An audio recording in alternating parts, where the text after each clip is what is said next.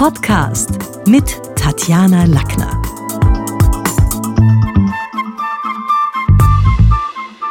Heute geht es um die Nutzenargumentation im Verkauf. Um überhaupt zu wissen, was unseren Kunden nützt, bedarf es einer klaren Kundenanalyse. Laut Verkaufspsychologen gibt's nur 13 Motive, die darüber entscheiden, ob ein Ver- oder Kauf zustande kommt oder nicht. Und das ist auch für uns in der Kommunikation natürlich relevant, da Kunden- und Kaufentscheidungen zumeist durch Worte gewonnen werden und wir nicht telepathisch verkaufen können. Man kann sich das vorstellen wie einen Flughafen, wo jeder im Kopf verschiedene Gates hat, sogenannte An- und Abflugtore. Genauso wie Touristen, die sich so durch Gates durchschlängeln, ist es bei unserem Kunden im Kopf. Manche haben 20 Gates, der andere nur sieben. Allen diesen Sorting Gates nennt man sie. Ist gemeinsam, dass nur die Information relevant ist, die in irgendein Gate beim Gegenüber passt. Also Beispiel. Erzählen wir einem unsportlichen Kunden von der letzten Bergtour, dann wird ihn das wenig interessieren, weil er das Gate-Sport nicht hat. Diese Information ist für ihn irrelevant, denn er kann aufgrund des fehlenden Gates Sport gar nichts damit anfangen. Klettert er hingegen selber auf die Berge, wird er sich prächtig mit ihnen verstehen, denn er hat das Gate Klettern.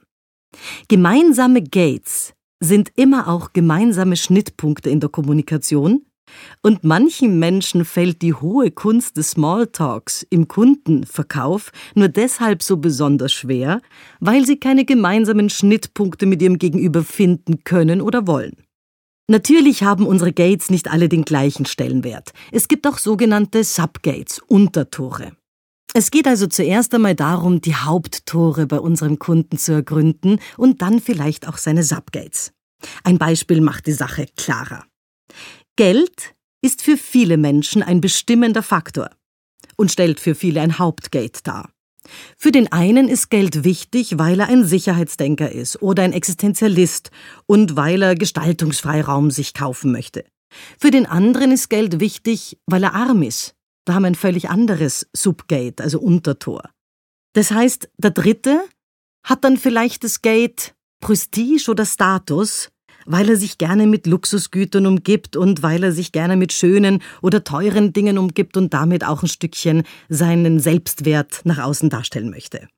Diese Kunden, die zwar alle das Hauptgate Geld haben, aber völlig andere Untertore, muss ich dementsprechend auch ganz anders ansprechen und ich muss diese Subgates bei meinem Kunden- und Käufertyp natürlich auch ein Stückchen ergründen.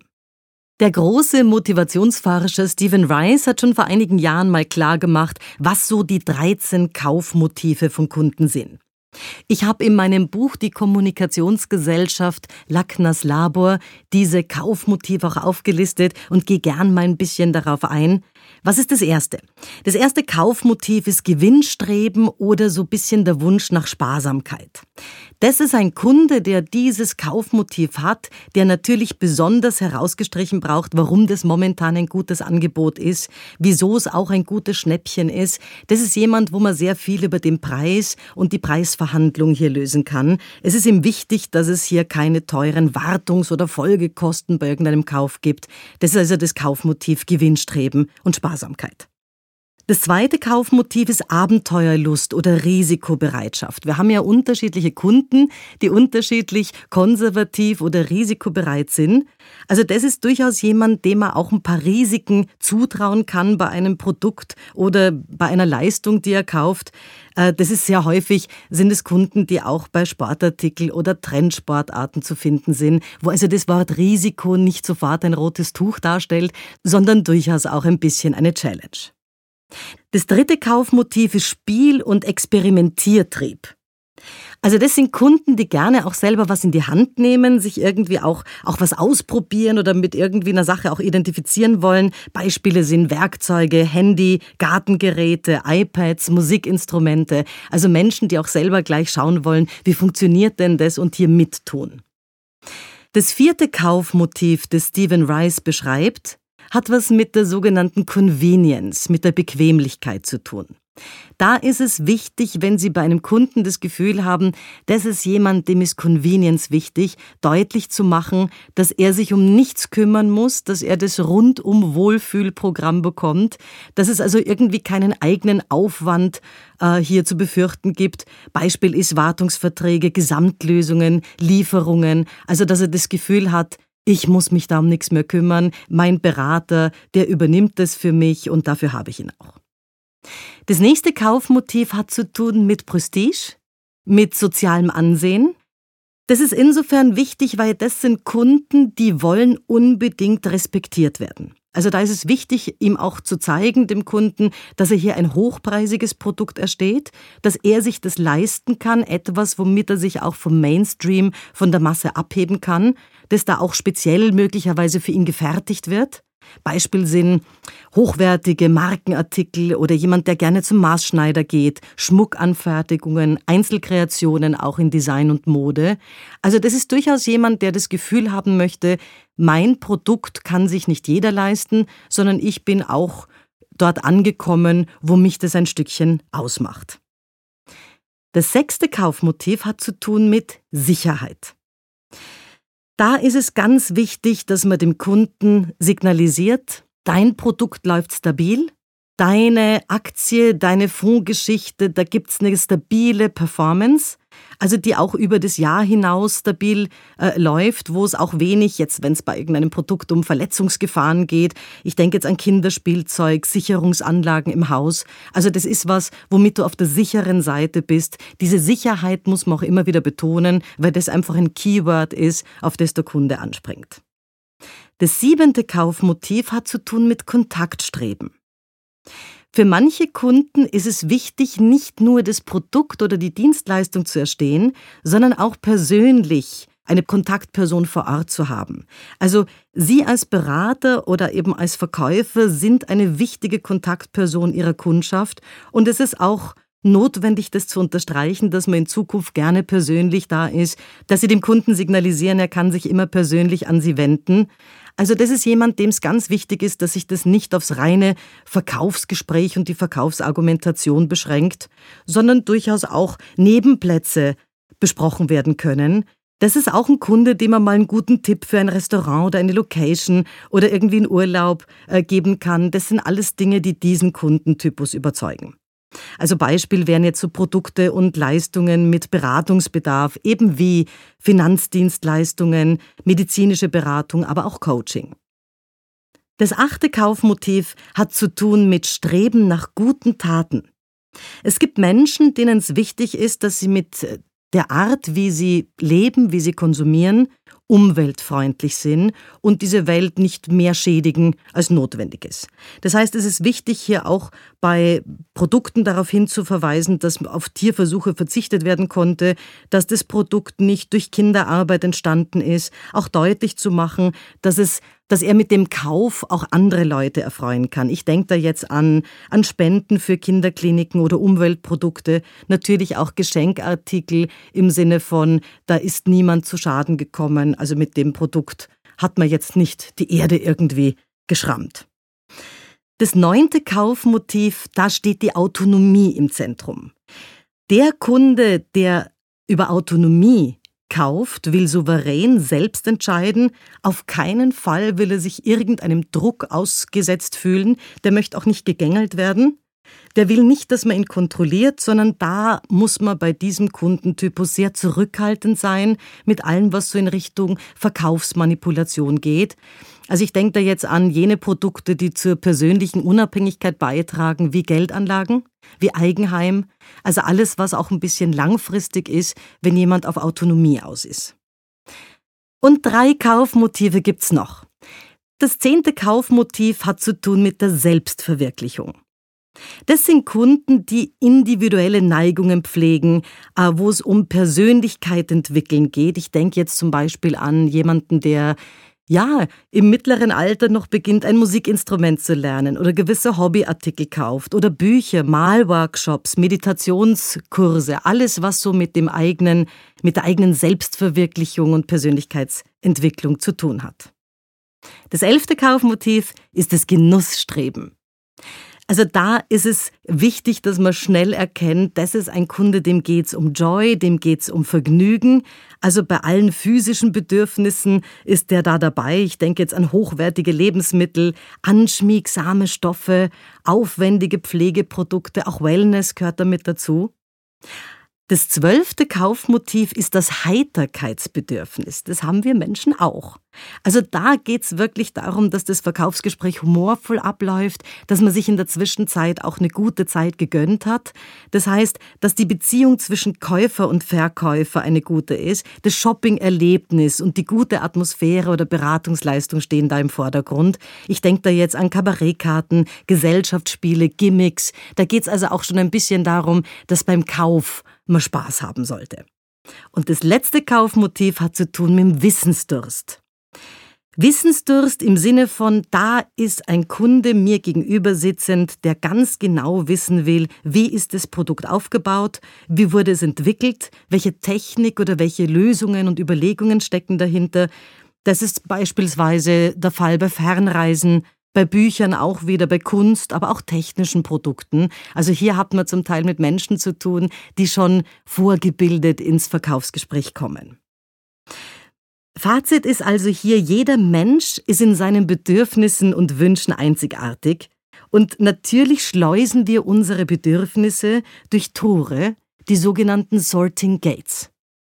Und wenn wir jetzt über die Sorting Gates gesprochen haben, dann ist es natürlich auch was, wo man sich überlegen muss, welche Bedürfnisse hat mein Kunde überhaupt. Da hat vor vielen, vielen Jahren mal äh, ist diese Maslow'sche Bedürfnispyramide aufgepoppt. Die ist natürlich mittlerweile um viele tausend Kilometer weiterentwickelt worden, denn die moderne Bedürfnispyramide schaut ganz anders aus.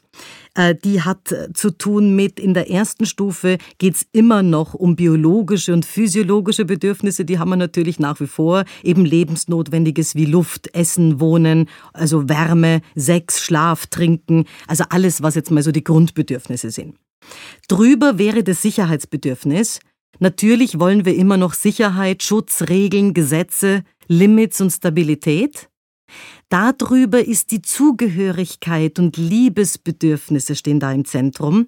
Das ist das, was Familie, Beziehungen, Arbeitsgruppen, aber auch Zuneigung ausmacht. Und jetzt sehen wir schon, wo wir von Maslow in der modernen Bedürfnispyramide abweichen, denn dazugekommen ist die Wertschätzungsbedürfnisgeschichte. Also alles, was mit Status, Leistung, Verantwortung, Ansehen zu tun hat. Nachdem wir in der Wissensgesellschaft sind, kommen auch kognitive Bedürfnisse auf den modernen Menschen mit dazu, eben die Bedeutung, die Selbstwahrnehmung, alles, was mit Wissenstransfer zu tun hat.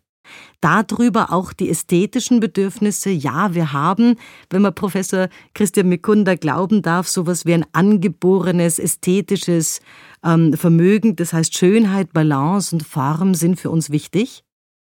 Dann drüber die Selbstverwirklichung, also mein persönliches Wachstum, bin ich erfüllt in meinem Leben und ganz drüber wäre dann die Transzendenz. Transzendenz ist auch so ein bisschen was, äh, durchaus anderen zu helfen, also auch wieder was zurückzugeben. Geschäfte werden auf allen Ebenen der Bedürfnispyramide abgewickelt, aber verkauft werden kann nur dort, wo man auch überzeugen kann. Und dazu braucht es konkrete Kenntnisse über die eigene Branche und den eigenen Berufsstand, aber natürlich auch das Kundensegment und die eigenen Fähigkeiten. Und deswegen halte ich es für ganz wichtig, auch im Coaching, dass jede Sales Crew ganz genau Bescheid weiß über die Käuferschicht, also Zielgruppe, Alter, Milieu, wer ist mein Kunde, wie alt ist der, was, in welchem Erlebnishorizont ist der zu Hause, dann was, auf welchem jeweiligen Bedürfnislevel, also von biologisch Sicherheitsbedürfnis bis hin zu, wo ist der zu Hause auch arbeitend, dann sowas wie so eine eigene Marketingbotschaft, der Imagefaktor, wie wichtig ist meinem Kunden auch das Image meines Unternehmens und das Image des äh, Produkterwerbs, also was verbindet er damit? Und natürlich auch Strategien rund um kundenorientierte Gesprächsführung. Und das schauen wir uns mal vielleicht genauer an. Wenn wir vorhin gesprochen haben über die biologischen und physiologischen Bedürfnisse, dann gibt es natürlich auch ganz viele Branchen und Beispiele von Menschen, die auf dieser Bedürfnisebene arbeiten.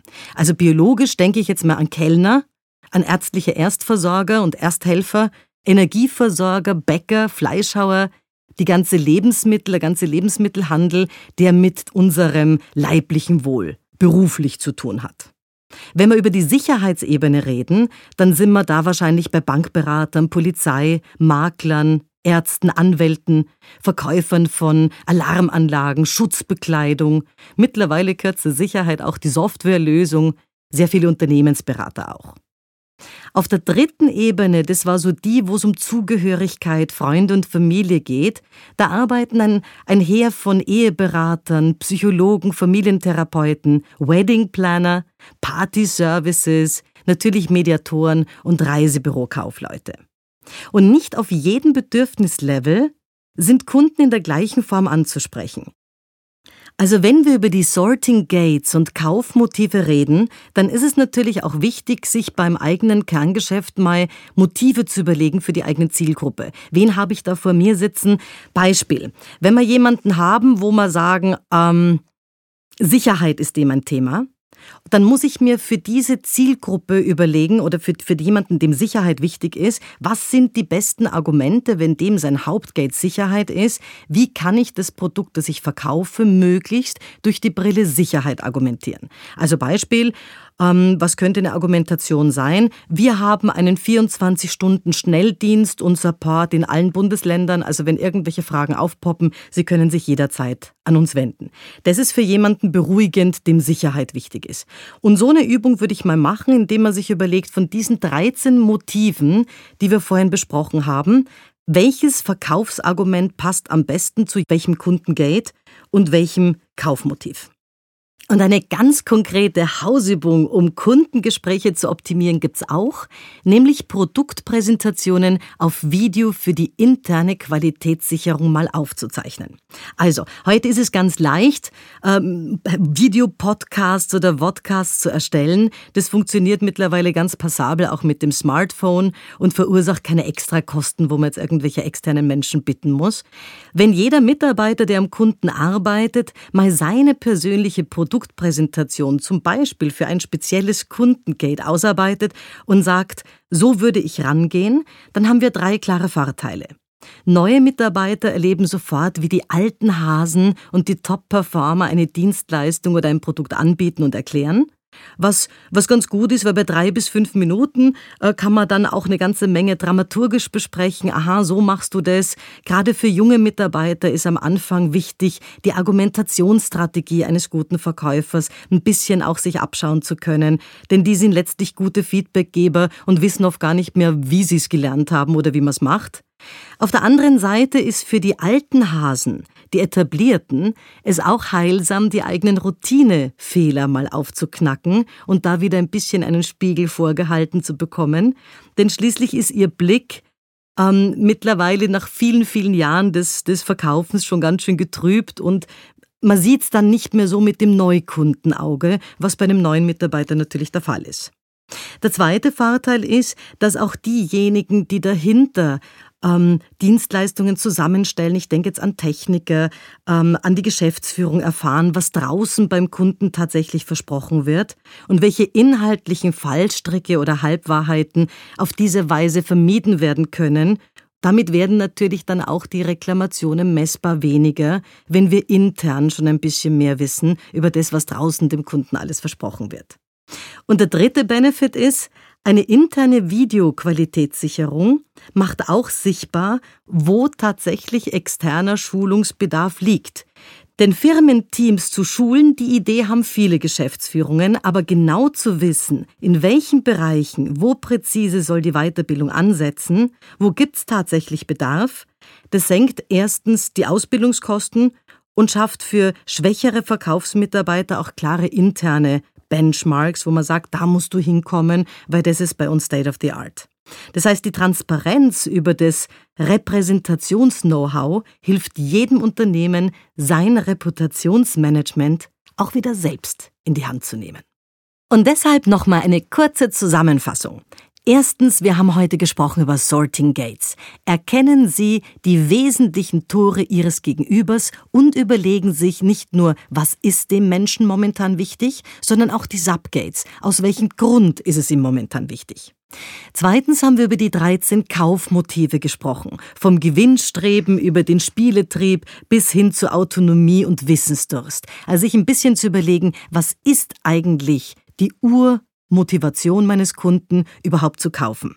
Und drittens, was mir aus der Kommunikation natürlich besonders wichtig ist, ist weg vom eigenen Nabel zu texten. Nicht nur ich kann, ich will, wir haben, wir können, wir sollen, sondern direkt den Kunden ins Zentrum unserer Aussage zu stellen. Das garantiert Ihnen, damit haben Sie die Möglichkeit, damit reduzieren Sie. Automatisch sind wir so näher am Kunden dran und sobald Sie das nächste Mal das Gefühl haben, ich bin wieder in meinen eigenen Ichling setzen, versuchen Sie es umzudrehen und den Kunden ins Zentrum Ihres Verkaufsgesprächs zu stellen. Das war's für heute. Besuchen Sie mich doch in der Schule des Sprechens in Wien auf Facebook, LinkedIn, Xing, unter sprechen.com oder auf meinem Blog sprechen.com/blog.